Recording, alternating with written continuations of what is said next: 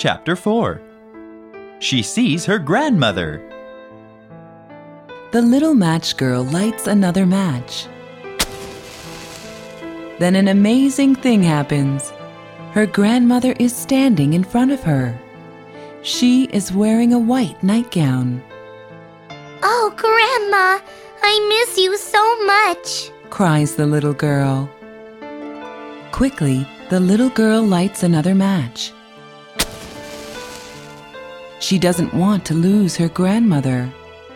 Her grandmother smiles at the little girl. Her eyes are warm and kind. The little girl runs to her and hugs her. Stay with me.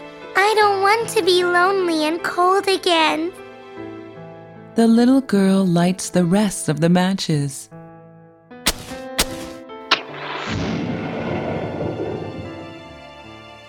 Grandma, take me with you. The little girl cries.